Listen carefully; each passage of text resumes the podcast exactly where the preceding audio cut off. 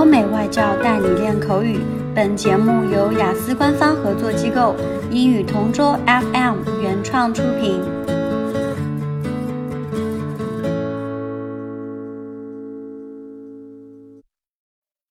This is English Partner Topic Answers recording.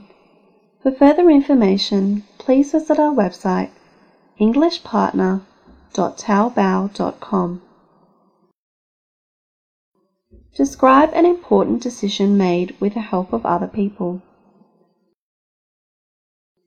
My best friend and I just graduated, and our parents gave us money to go on a graduation trip as a reward for our good grades. We both were so excited that we were finally going to be able to relax and see some sights. We were set on going to a resort about four hours' drive from our dormitory. Quite excited about our upcoming trip, we were talking about it while getting lunch. One of our classmates overheard our topic and called our attention.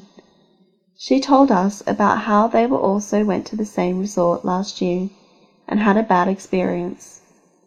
She told us about how bad the service was and that the facilities in the resort were old and broken down. We were surprised since this is not what we expected to hear about the place we planned to visit. She suggested a resort closer to town and much newer than the ones we wanted to visit. She said that it was just constructed a few months ago and all the equipment and rooms were still new. With a heavy heart, we booked our trip for the new destination.